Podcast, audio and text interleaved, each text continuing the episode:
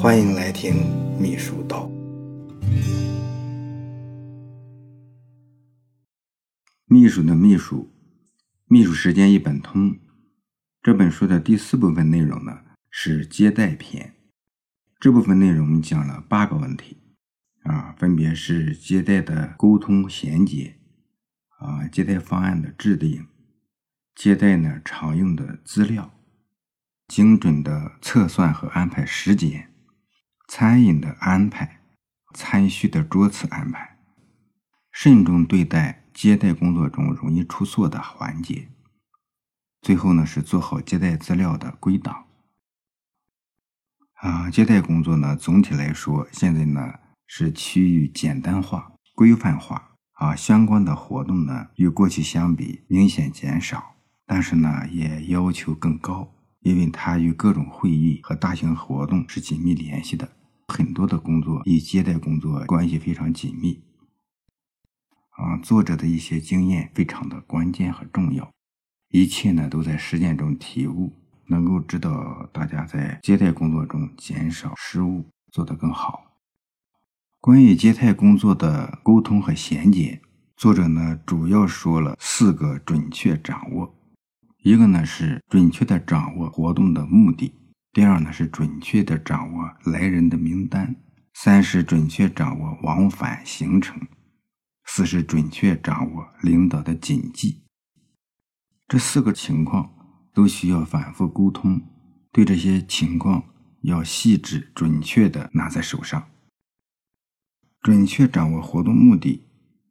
你除了拿到对方的函件或者是通知以外呢，你还要和对方的联系人进行反复的沟通啊，进一步确认对方详细工作意图以及需要提醒的安排事项，对自己这方面的一些具体情况和对方交谈意见。啊，初步的一些想法，充分的征求对方的意见和建议，根据对方的建议呢，再做相应的调整。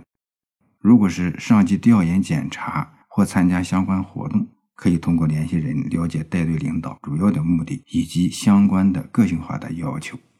要注意反复沟通与这次活动相关的一些细节，因为有的时候呢，来访人啊，或者是领导呢，他会有相关的一些活动。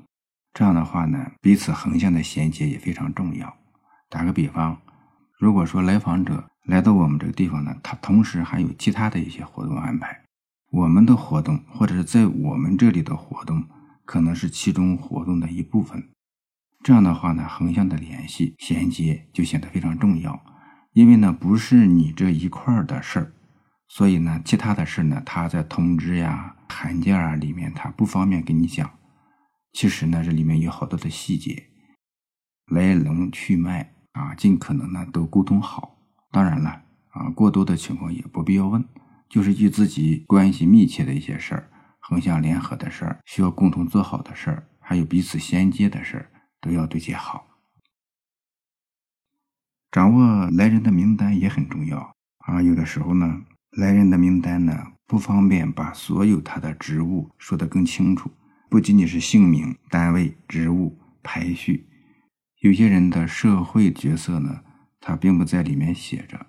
这时候也需要多沟通，准确掌握这些来的人是什么样的人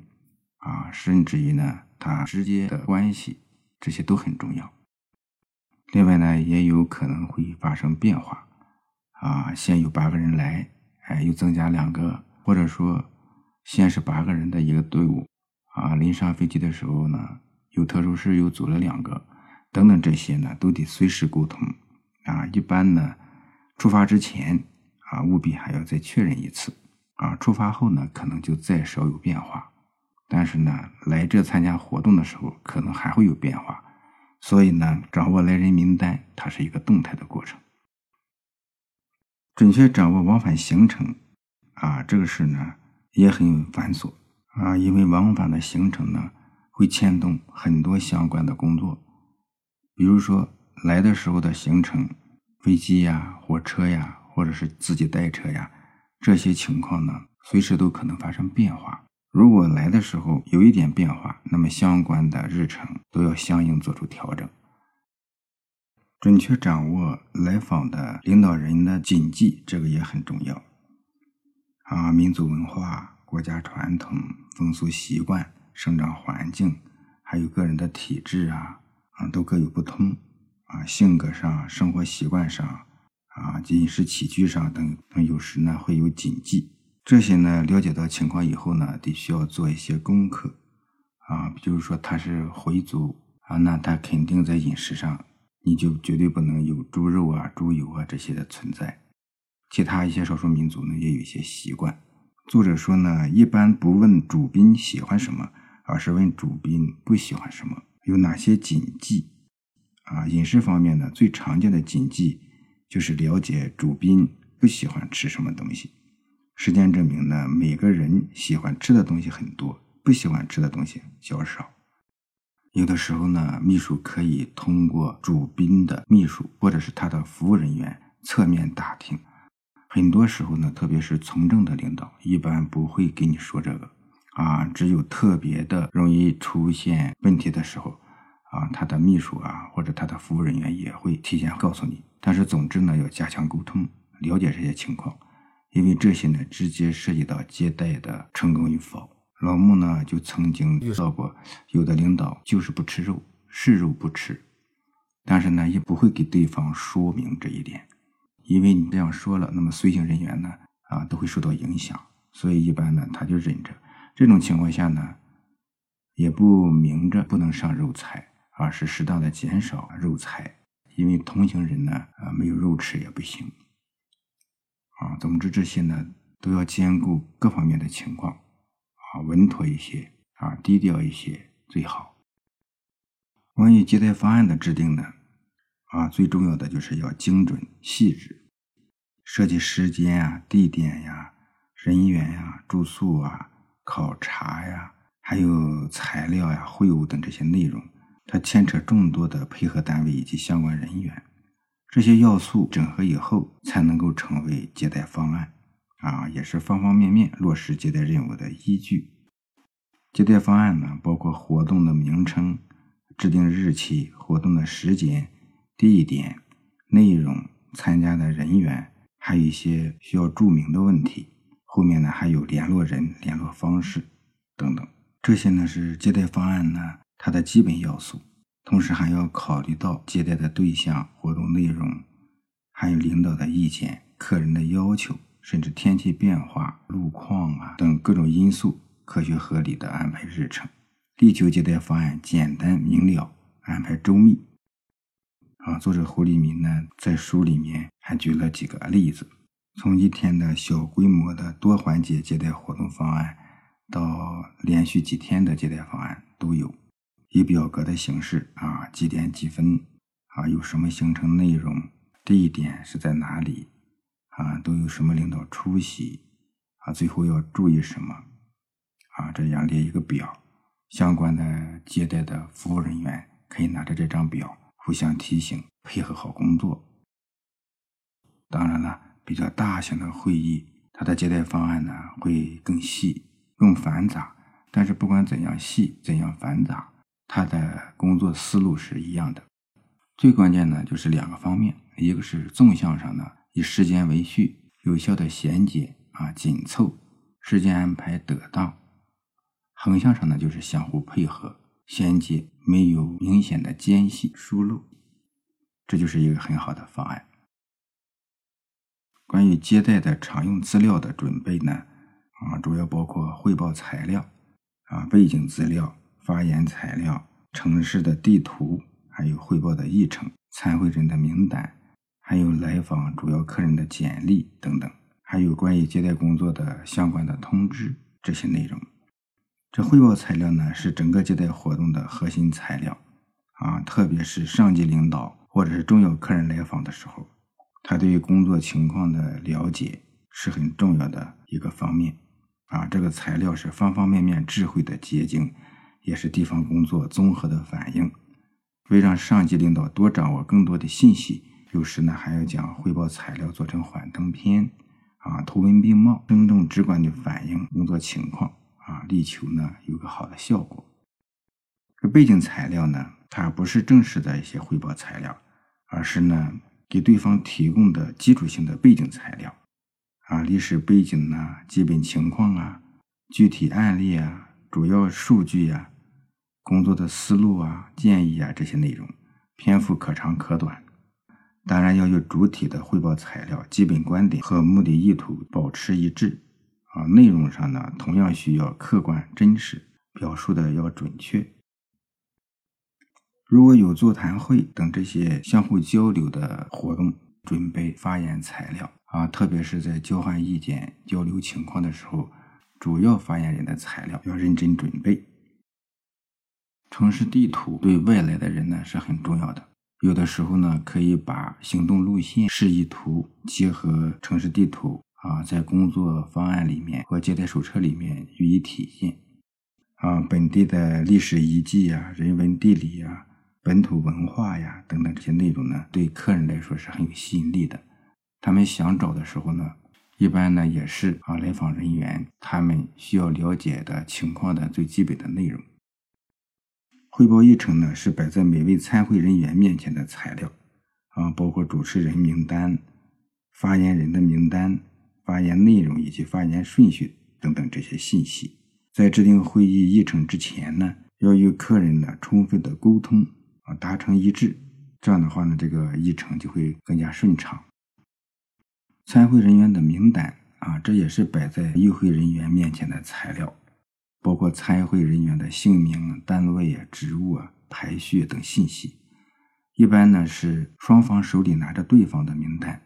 啊，双方的主要领导或者主要助手拿着两方面的名单，啊，供介绍人员使用，或者是参会人员掌握人员的情况，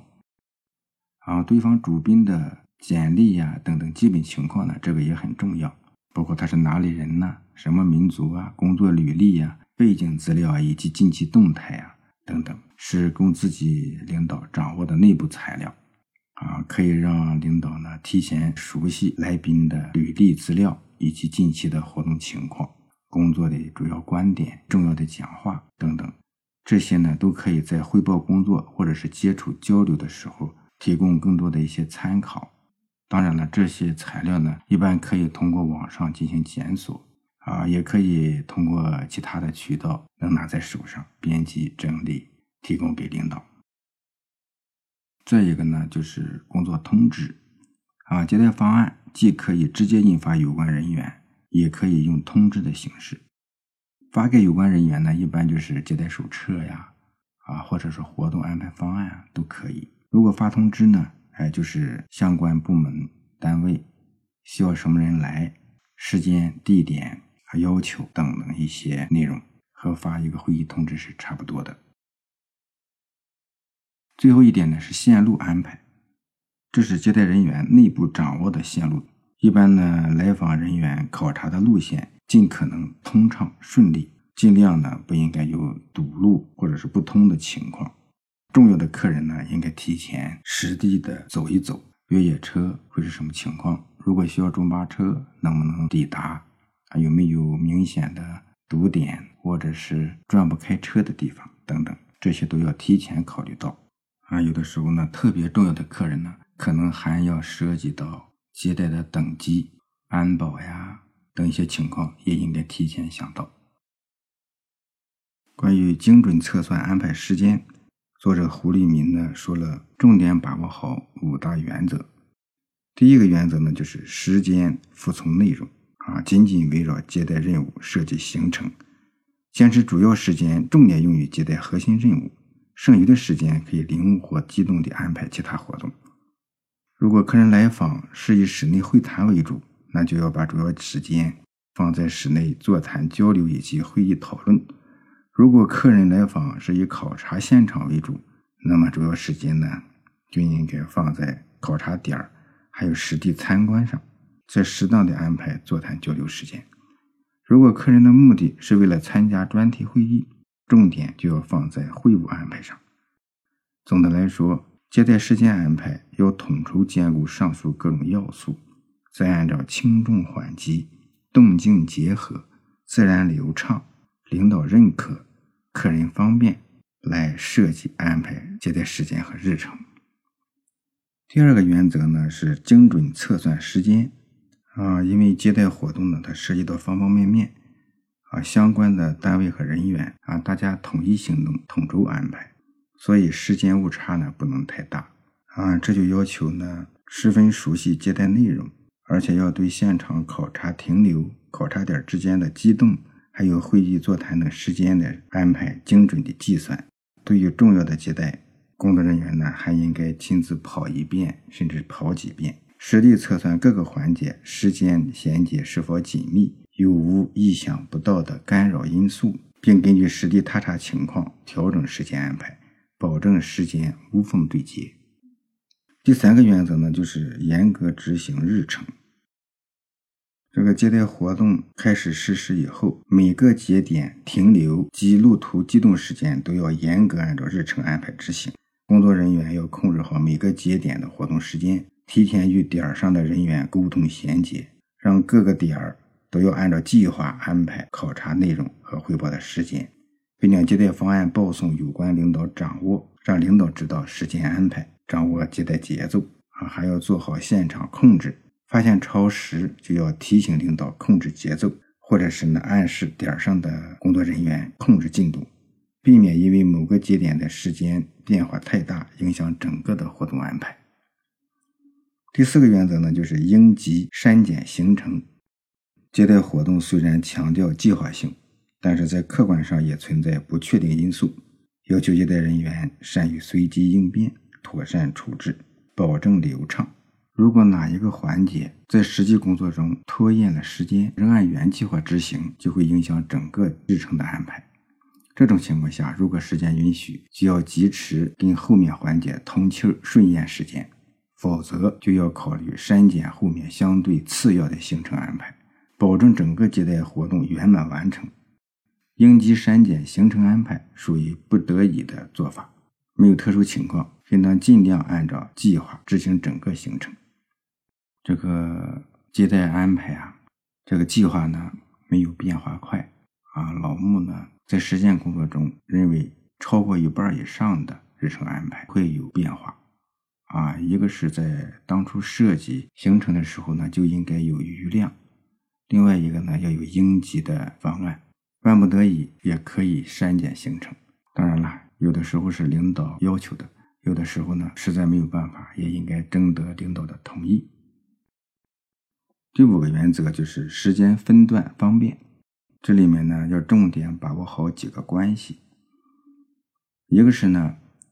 活动安排先室外后室内，啊，尽量先安排室外考察活动，结束后再安排座谈、开会等室内活动。因为室外活动呢，通常在白天开展；室内活动呢，既可以适当延长，也方便控制时间。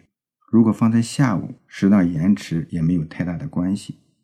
其次呢，室外的活动也要先安排不方便的，后安排方便的啊，尽量将路况不好、现场条件较差的地点排在前面，保证白天光线充分，避免天黑没有办法考察。